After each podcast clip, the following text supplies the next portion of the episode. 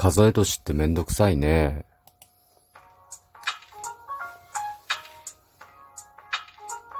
ご機嫌いかがでしょうか？本日も後日研究所から開運メンタルアドバイザー占い師明恵がお送りします。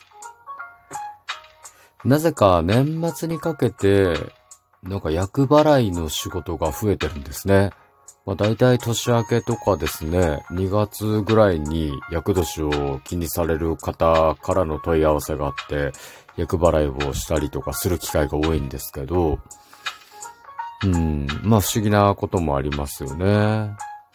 それで、まあ役に、まあ男性、女性、大役というのがあって、まあ、それぞれ数えの42歳、男性は数えの42歳で、女性は数えの33歳が厄年なんですけど、だいたいみんな万年齢でやってくるので、まあ、後役に入ってたりとか、厄年が終わってたりするんですよね。で、この数え年っていうのは非常にこう紛らわしいんですけど、だいたい一般の人は万年齢に年を一つ足した年齢が数え年になってます。これはそのお腹の中で0歳なんですよ。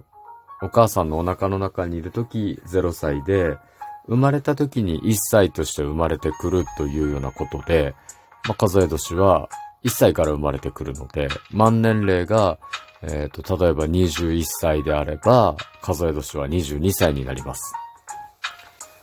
で、ちょっとややこしいのがですね、あの、1月1日、正月の元旦から2月の3日までの生まれの人っていうのはですね、ちょっとややこしいんですよ。あの、万年齢が0歳なんだけど、2月4日の時点で、立春の時点で、数え年で言うと2歳になっちゃうんですね。はい。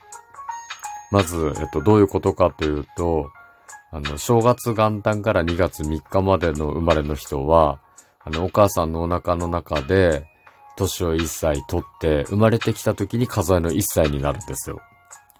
で、2月の4日の立春の時に、年神様と呼ばれる、まあ寿命とかね、年齢の神様と言われてる人から、あ、神様から、人じゃないね、神様から、年を一切いただくということで、0歳にして、万年齢がね、0歳にして、数え年だと2歳っていうことが起きるんですね。だから、こう、正月から、正月元旦から2月3日までの生まれの人って、結構その、数え年で見ていくと年を取るのが早いんです。でこういう人たちは、あの、気がついたらね、厄年が終わってたりするんですよね。うん、皆さんどうですか？自分の数え年ってわかりますかね？うん。まあ、大体正月元旦から2月の3日までの生まれの人は2歳足してください。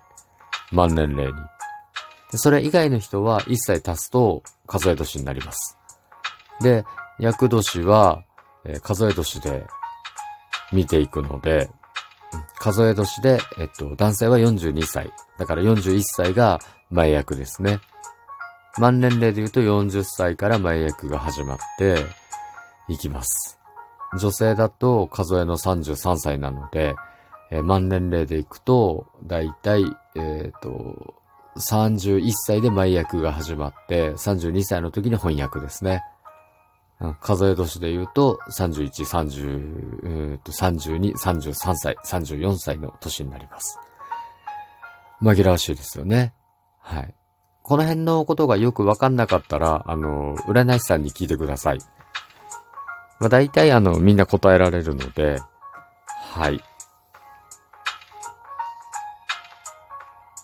えー、今日は数え年についてお話をしました。いかがだったでしょうか？今日も明日も明後日も皆さんにとっていい一日でありますように。それではまた。